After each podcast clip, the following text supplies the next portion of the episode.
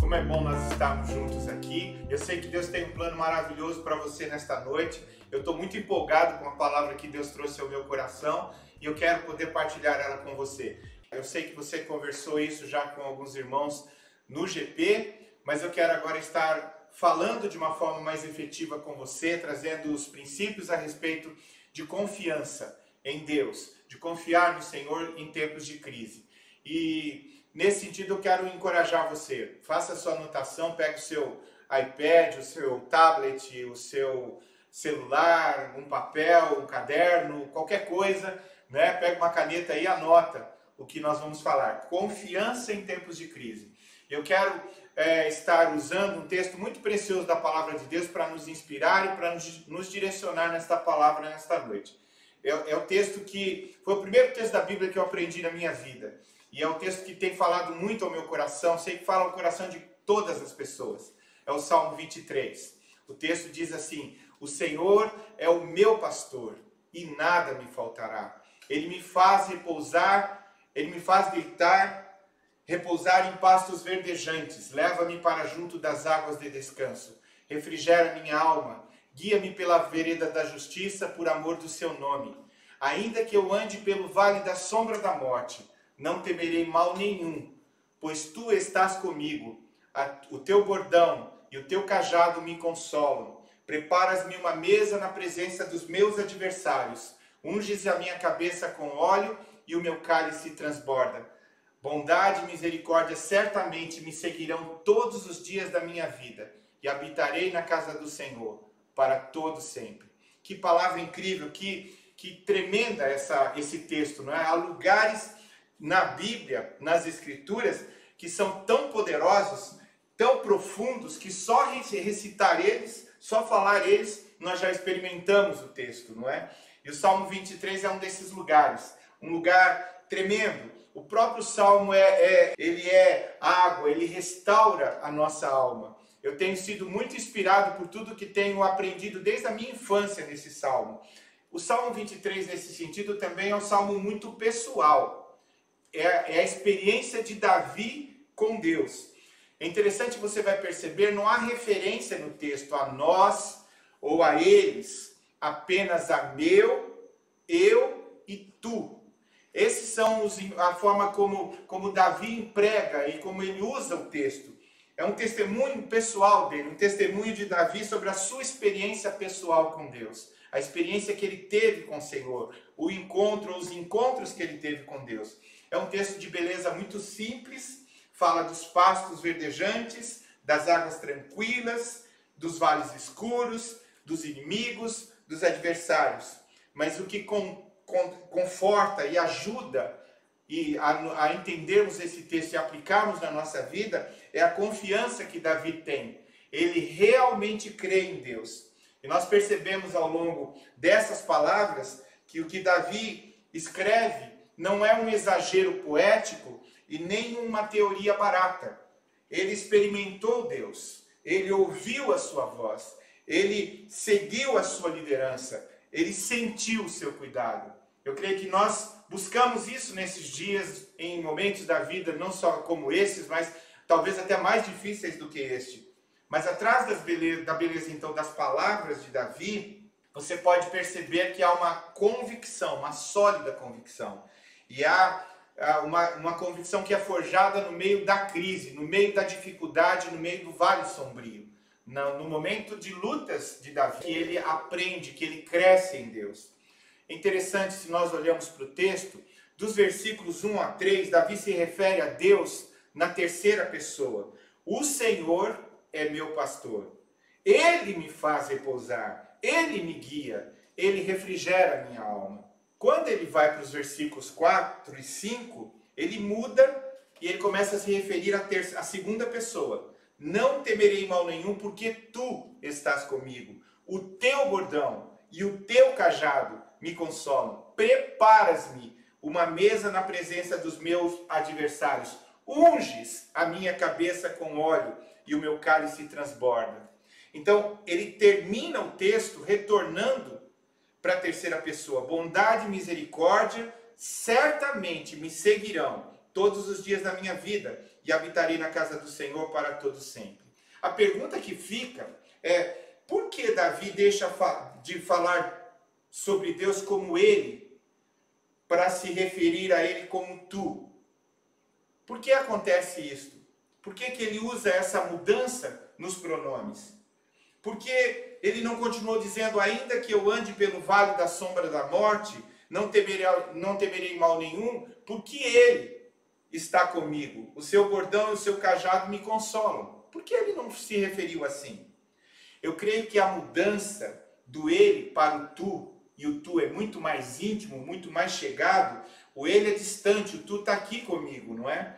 Ocorre porque é lá, no vale, que ele fala, ele conta a experiência do que ele percorreu. Ali ele se aproxima de Deus. E é nesses tempos que acontece, então, o que acontece para ele, essa, esse momento de, de estreitamento, de relacionamento com Deus, no meio, no, na, na travessia do vale, na travessia do momento difícil, ele, ele está na presença de Deus, ou Deus está com ele, ele se percebe na presença de Deus. Você percebe que isso acontece conosco também muitas vezes?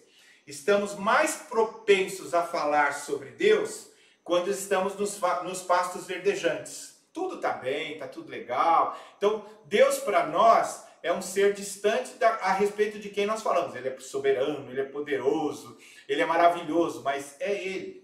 Agora, quando nós estamos em situações difíceis, nós somos propensos, como Davi, a conversar com Deus. No meio do vale, na dificuldade, Davi não fala sobre Deus, ele conversa com Deus. À luz disto, somos propensos a nos afastar em busca da grama mais verde, mas no escuro corremos desesperadamente para ele. Quando, a, quando as coisas estão claras, quando tá, tudo está muito bem, nós buscamos a grama mais verde, mas na dificuldade, na escuridão, no momento de dificuldade, nós corremos para Deus. Então Davi muda dos comentários sobre Deus para a comunhão com Deus. Porque durante o seu tempo no vale, ele vai ficar perto do pastor, ele não vai tirar os olhos do pastor, ele está atento porque ele sabe que ele precisa, ele carece do pastor. Ele experimentou Deus de uma forma que o levou à intimidade com o pastor todo-poderoso. O Senhor é o meu pastor, nada todo-poderoso me faltará. Porque ele se aproximou quando eu olho para esse texto, eu penso nas nossas vidas e como nós também precisamos experimentar o que Davi experimentou. Devemos vivenciar o que Davi vivenciou. Se nós queremos ser vencedores como Davi foi, o homem que era segundo o coração de Deus, achou a chave do coração de Deus, serviu a sua própria geração, homem que agradou o coração de Deus. Por quê? Quando eu olho para esse texto, eu enxergo pelo menos duas fontes, ou melhor, é, eu enxergo duas verdades nesse texto muito, muito preciosas para nós. A primeira delas é que o pastor te conduz para um tempo no vale. Ele conduz. Deus nos conduz muitas vezes para o vale, como ele fez com Davi. Nos versículos de 1 a 3, Davi pinta uma linda tela de um pastor com suas ovelhas para descrever o relacionamento dele com Deus e de Deus com ele. Tudo faz sentido quando a gente olha para essa tela, não é? Os versículos 1 e 3 são belos, são tremendos. Você pode entender o pastor conduzindo as ovelhas para a grama verde, as águas calmas, mas chega o versículo 4. Ainda que eu ande pelo vale da sombra da morte, esse texto não se encaixa se a gente for pensar imediatamente. Ele não se encaixa na, na narrativa de Davi. Mas por que isso? O vale da sombra da morte evoca pensamentos de uma situação perigosa, em que a vida de uma ovelha está em risco, a menos que o pastor esteja alerto e atento. Mas por que uma ovelha estaria passando por esse lugar? Por quê? Eu quero que você se pergunte agora também por que que uma ovelha estaria passando pelo vale sombrio. Não foi porque se desviou para o pecado. A gente, ah, ovelha perdida, né? ovelha pecaminosa, pecadora, saiu do, da direção que o pastor tinha para ela. Esse não é o ponto. O pastor é retratado aqui como alguém que está levando as ovelhas, não trazendo-as de volta para o pasto de onde ele tirou, mas levando para um outro lugar. E a razão pela qual a ovelha está atravessando o vale é justamente esta: porque o pastor leva ela até lá. O pastor leva ela até o vale. Ela não foi deliberadamente, mas é o próprio pastor quem conduz a vida dela. Isso faz todo sentido. A conexão entre os versículos 3 e 4 confirma isso. O caminho através do vale é também vereda da justiça. Olha o que diz o texto. Guia-me pelas veredas da justiça por amor do seu nome. Ainda que eu ande pelo vale da sombra da morte, não temerei mal algum, porque tu estás comigo. Ele está presente é vale sombrio, é vale de dificuldades, é vale de problemas, mas eu posso confiar porque eu tenho o Senhor ao meu lado. Eu posso descansar porque eu tenho Deus comigo. Eu posso andar por meio, pelo meio do perigo, eu posso confiar que o Senhor vai me livrar, que o Senhor vai me guardar, que ele vai me proteger, que ele vai estar à minha frente, ele vai me direcionar, ele vai cuidar de mim. E é isso que acontece comigo e com você também, estava acontecendo agora com Davi ele estava sendo guiado. Mas por que um bom pastor, então, daria que dá as suas vidas pelas ovelhas, levaria um cordeiro a um vale cheio de perigos e ameaças de morte? Só para que ele saiba que ele é poderoso para guardá-lo? Eu quero contar uma coisa tremenda que esse texto pode trazer para mim e para você. Só existe uma resposta possível para esta pergunta, e a resposta é: para chegar a um lugar melhor. Você pode repetir isso comigo? Para chegar a um lugar melhor. É verdade, um lugar melhor. Quando você está andando por algum vale desconhecido e surgem as sombras, quando você está, você tem câncer e precisa decidir se você vai passar pela quimioterapia ou algum outro recurso, quando as suas finanças estão arrebentadas e você está assumindo outro emprego para sobreviver, lembre-se, lembre-se, não se esqueça, seu pastor guiou você até esse momento difícil em suas veredas da justiça. Ele está levando você através desse vale por razões que provavelmente não serão aparentes, nem compreensíveis, mas tenha certeza, ele está levando você para a região alta, onde o sol é quente e a grama é verde, é exuberante. Todo vale, ouça isso, é caminho para algo melhor todo vale na vida do, daquela pessoa que teme a Deus, da ovelha de Jesus, é caminho para um lugar melhor, para um lugar mais excelente. Creia nisso, em nome de Jesus, toma posse disso, aleluia, diga comigo. O Senhor nos leva a vales, porque Ele quer tratar com a nossa vida, Ele quer nos preparar para situações muito melhores do que aquelas que nós temos atravessado até aqui. Então, a primeira verdade desse texto, se você está anotando, lembre-se e anote, é que o pastor nos conduz para um tempo no vale. Ele nos conduz para um tempo no vale. Mas a segunda verdade é, é tremenda também. Ele nos conduz para um tempo no vale, mas ele nos guarda no meio do vale. O pastor te guarda, o, o pastor te guarda. Davi mostra nesse sentido como nós podemos enfrentar a adversidade, como ele enfrentou a adversidade. Mesmo no vale da sombra da morte, nós podemos olhar para Davi e perceber que ele não temeu o sofrimento que ele enfrentou e não se acovardou diante da crise. E é isso que eu e você precisamos também nos apropriar em Deus e entender que nós não devemos, não devemos, não podemos nos acovardar, não devemos fugir da, da situação, mas enfrentá-la, enfrentá-la. Como você luta contra o medo quando não sabe o que vai acontecer a seguir? Como você faz isso?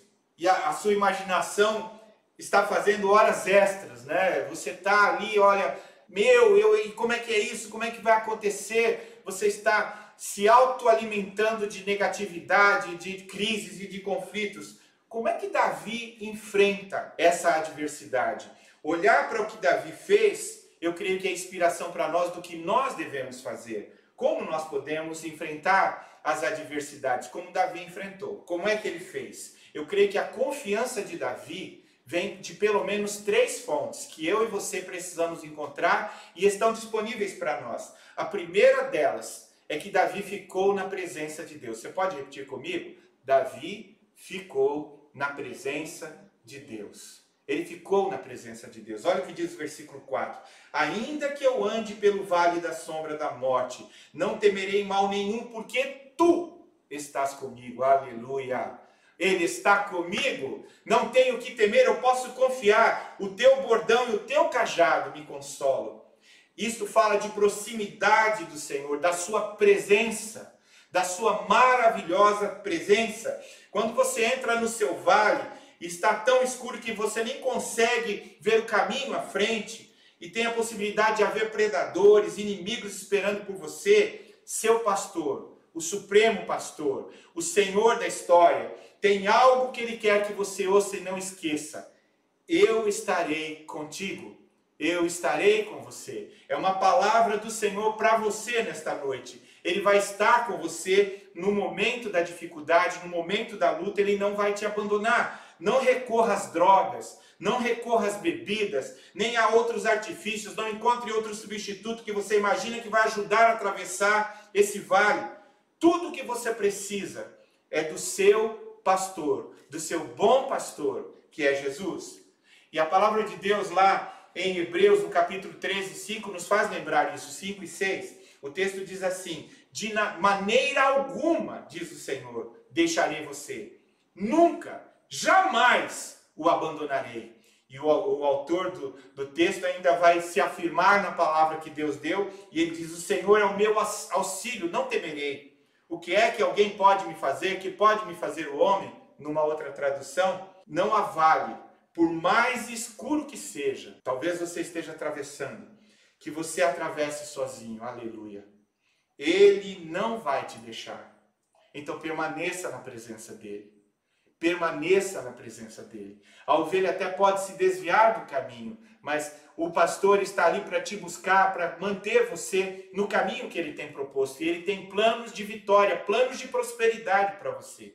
Mas você precisa se entregar, você precisa confiar. Então, o primeiro segredo que nós vemos em Davi, quanto à confiança que ele tem em Deus, ou quanto ao fato de que Deus o guarda, é que ele ficou na presença de Deus. Você pode repetir comigo? Ficou na presença de Deus. Fique, fique na presença de Deus.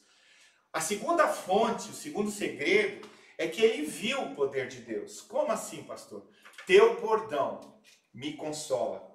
Bordão era a vara do pastor, era um bastão aproximadamente dois metros de carvalho, é, que tinha uma cabeça arredondada que era talhada no nó da árvore, do carvalho, e tinha pedaços de é, afiados de metal na ponta. Para que, que servia o bordão? Para que, que servia essa vara? Era um instrumento usado para defender o rebanho contra os ataques dos predadores. Era com aquilo que provavelmente Davi se defendeu contra o urso e contra o leão, lembra? Ele matou um urso e matou um leão. É essa a apresentação dele quando ele diz para o rei Saul que ele pode enfrentar Golias. Deus já havia usado ele para isso. E ele tinha então a convicção de que Deus, muito mais do que Davi, era o pastor da vida dele, para cuidar dele com um bordão, um bordão de poder. Isso retrata o poder do pastor. E agora nós estamos falando do poder de Deus para cuidar de nós e que ele exerce contra os nossos inimigos. Davi disse que não tinha medo das adversidades por causa do conforto do poder de Deus, protegendo daquilo que o arruinaria. Ele que era um pastor, que foi um pastor de ovelhas, sabia do que estava falando. Ele estava falando que para ele, agora como ovelha, o bordão de Deus era o seu poder manifesto na sua vida. O poder que se manifestava na vida de Davi para livrá-lo. E nós sabemos historicamente de quantas ocasiões Deus usou o bordão dele para defender Davi, para abençoar Davi. Então você não precisa ter medo. Como Davi, você pode confiar nele. Então, há três fontes aqui. Eu quero falar agora da terceira, mas antes eu quero lembrar você ele ficou na presença de Deus. Você pode repetir? Ele ficou na presença de Deus. Ele viu o poder de Deus. Ele viu o poder de Deus. E por último, ele experimentou o cuidado de Deus. Ele estava se referindo ao cajado do pastor nesse caso, quando ele diz: Teu cajado me consola. O cajado, lá na comunidade, na minha sala, em outras salas, nós vemos lá o cajado. Ele, ele, é, ele tem um gancho na extremidade dele E o pastor usa para guiar as ovelhas, para que elas não se afastem. Então, quando a ovelha está tá num caminho desviando, ele pega e toca no lado da ovelha para que ela volte para o caminho, para que ela retorne ao caminho. O cajado poderia também resgatar uma ovelha de um lugar que houvesse caído por causa desse gancho, e ele puxa a ovelha pelo pescoço e traz ela de volta para si. Então, Davi sentiu-se consolado por seu pastor estar guardando seus passos. Deus quer guardar os seus passos certificando-se de que ele atravessaria a escuridão com segurança, como ovelha que passaria pelo vale sombrio da morte. Davi estava extremamente confiante, não apenas sobre as circunstâncias atuais, mas também sobre a graça no futuro que veria em todo o caminho de casa. Bondade e misericórdia me seguirão todos os dias da minha vida. Olha que coisa tremenda. E habitarei na casa do Senhor para todo sempre. Então não era só o cuidado presente, mas era a esperança de futuro, sabendo que o Senhor tinha promessas para ele. Deus tem promessas para mim e para você, não só do cuidado presente, mas de um futuro melhor. Ele mesmo prometeu isso para nós, ele tem um futuro para mim e para você. Ele aprendeu então coisas sobre Deus, Davi, que não poderiam ser aprendidas de outra maneira. Então eu tenho partilhado isso com você. Eu aprendo muitas coisas nos dias de luz, mas nos dias de trevas, na escuridão, no vale sombrio, eu não posso negar, aprendo muito mais porque eu me coloco na total dependência, porque sei que sem essa dependência eu não chego do outro lado. Eu preciso dele. Então, você precisa confiar no Senhor. Lembre-se disso, o pastor te conduz, ele te conduz para um tempo no vale. O pastor te guarda no vale porque Ele quer te levar para outro lugar, para um lugar melhor, para um lugar acima. Ele quer te levar para outras pastagens. Por isso ele precisa passar pelo vale. Ele tem algo melhor para você. Davi ficou perto do Senhor, confiou na proteção do Senhor, na orientação de Deus por todo o caminho. Então ele poderia dizer: O Senhor é o meu pastor. Quando você se encontra fraco, no escuro, incerto do futuro, quando toda a cor acabar, a sua alma estiver abatida, busque, aproxime-se e permaneça na presença. Fixe os seus olhos em Jesus, em seu bom pastor. Fique perto dele. Confie que ele conhece o caminho através deste vale e ele vai conduzir você em segurança. Acredite, ele tem boas razões para seguir esse caminho. Mantenha, mesmo que, que esse caminho pareça para você ser difícil, desconhecido, incompreensível, mantenha a verdade de que há algo melhor esperando do outro lado do vale. Talvez você esteja nesses dias no meio de confusão na sua alma.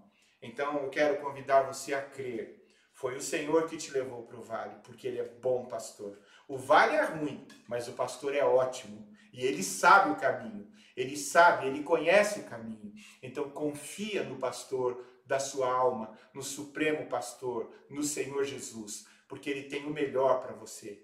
Você tome posse disso nesses dias. Apreenda sobre isso. Talvez você esteja nos assistindo pela primeira vez. Você deve estar atento a isso, porque realmente Deus quer cuidar de você. Eu quero orar com você ao final desta palavra. Queria que você que está aí na sua casa junto com seus queridos se aproximassem, dessem as mãos e nós vamos orar juntos agora. Vamos colocar diante de Deus esta palavra que ele trouxe para nós, a fim de que nós possamos estar seguros quanto ao que ele tem para nós. Pai amado, nós queremos te agradecer, Senhor, porque o Senhor é esse pastor amado que, por vezes, por teu grande amor, teu cuidado, o Senhor nos leva até a vales sombrios, mas ainda são veredas de justiça, são veredas do Senhor, nas quais o Senhor está presente na nossa vida, com o seu poder e com o seu cuidado, para nos cobrir de cuidados, para nos cobrir de amor, para nos cobrir de expectativa, de esperança, de confiança, de certeza de que nós temos um futuro. A tua palavra mesmo diz que bondade e misericórdia, Senhor, nos seguirão. E nós habitaremos na tua casa para todo sempre, Senhor. Então, ó Deus, conforta meus irmãos e irmãs, talvez pessoas que estão passando por momentos difíceis, momentos de enfermidade, que a tua mão esteja sobre cada um de deles. Nós clamamos agora, Senhor, em nome de Jesus. Amém. Amém. Glória a Deus. Então agora a pastora Nana vai conversar com você um pouco e logo depois ela vai estar falando também sobre a tela que ela pintou para que você possa entender o que Deus trouxe a ela nesse momento. Deus abençoe você. Este é um momento muito especial para você que ainda não entregou a sua vida a Jesus, né? Talvez você seja até um religioso, uma pessoa que frequenta uma igreja, uma pessoa devota, que faz promessa, que cumpre suas promessas.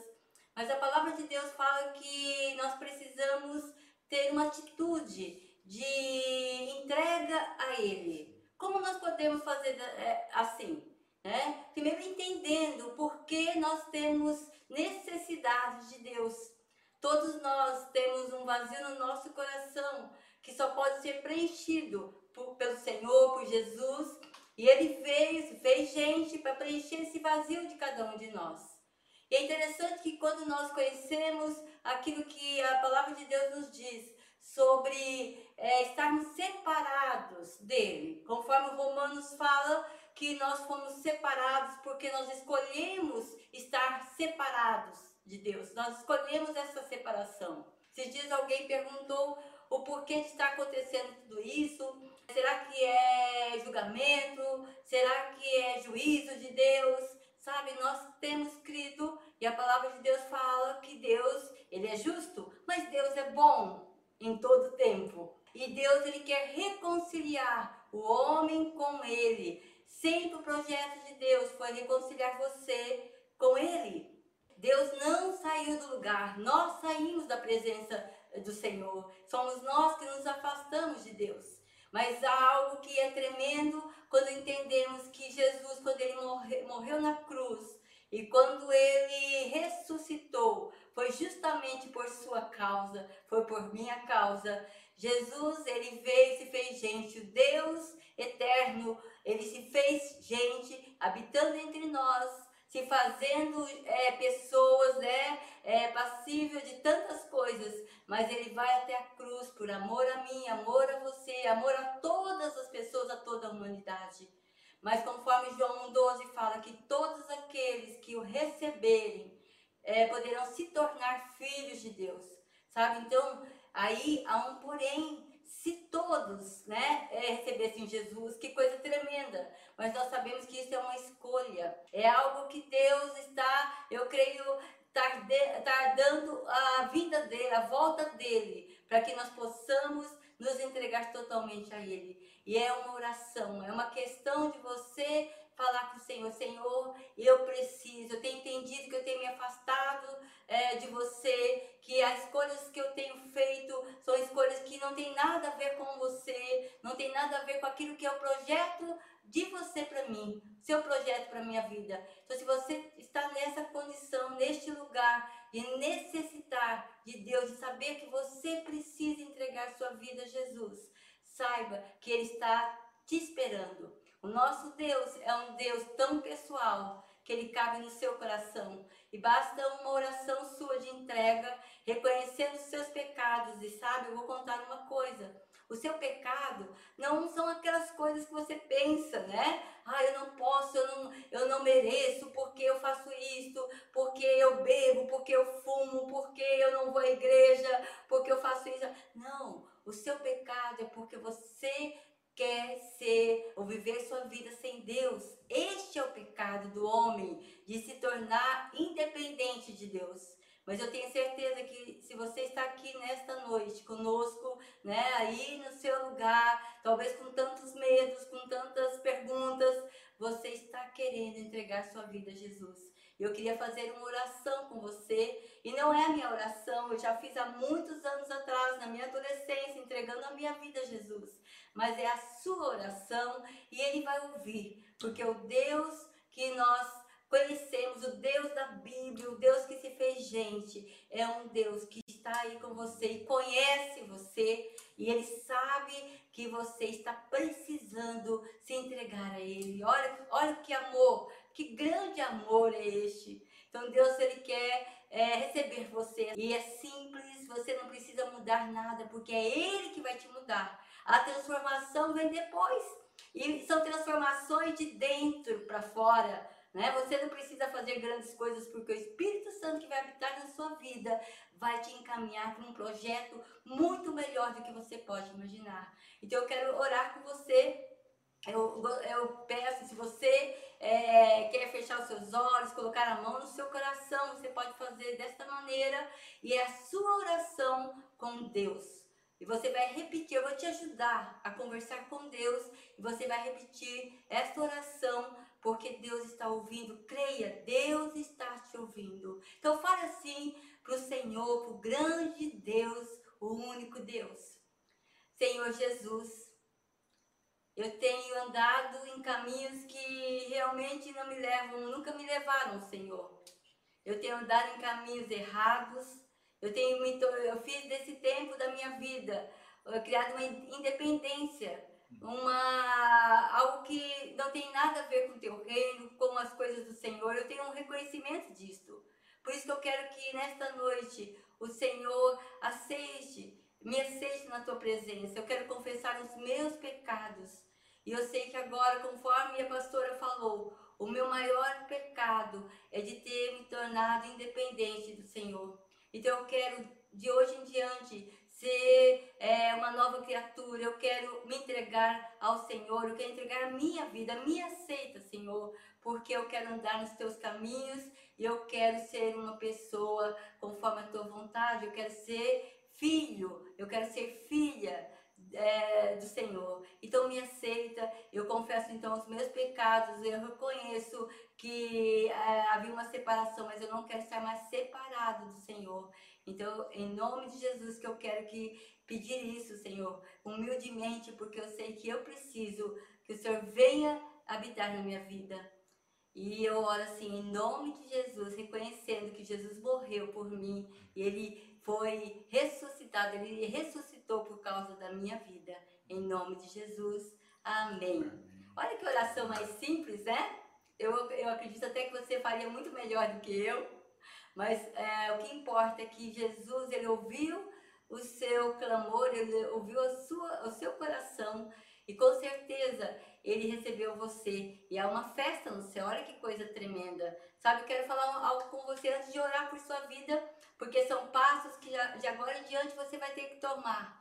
E o primeiro passo que nós gostaríamos que você tomasse é que você nos escrevesse e você falasse para nós ou por WhatsApp, nas mídias né, sociais, nas mídias sociais, há lá todo um link para você é, se conectar com a gente, porque você já está conectado com Deus e você vai lá escrever que você nesta noite fez essa decisão por Jesus. E a sua decisão faz com que você agora precisa como um bebê a começar a se alimentar, né? Senão você morre de inanição, né? É como uma, uma criatura, um, alguém que você que nasceu de novo e você agora é este bebê. E nós vamos ajudar nessa tua caminhada, neste teu trajeto tremendo com Deus. E, e, saiba, é algo é mesmo maravilhoso que Deus tem para você. Nós não vamos de forma alguma impor religião, nada disso. Não fique preocupado, porque essas coisas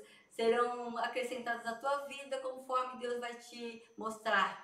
E você vai ter convicções que você nunca pensou que teria, porque agora o Espírito Santo de Deus habita em você. Amém. Então eu quero orar com você, né, para que você seja essa pessoa, né? Que Deus quer que você seja um filho amado dele, que queira crescer nele, para a honra e glória dele. Então, vamos fazer assim? Você vai novamente agora fechar os teus olhos. Eu sei que tem uma igreja inteira orando por sua vida, muito feliz. Os anjos estão felizes, o céu faz festa, né? E nós também fazemos festa por sua causa. Então, faz assim, né? Fecha novamente os teus olhos e nós vamos, como igreja, abençoar a tua vida e fazer os teus caminhos prosperar, porque Deus quer assim, em nome de Jesus. Uh. Senhor, nós colocamos, ó Pai, este povo que tem buscado o Senhor neste tempo, Senhor. Sabemos que os teus planos são maravilhosos, o que o Senhor é, prometeu, o Senhor está cumprindo Aleluia. nesta geração de salvar, Senhor, milhares de pessoas.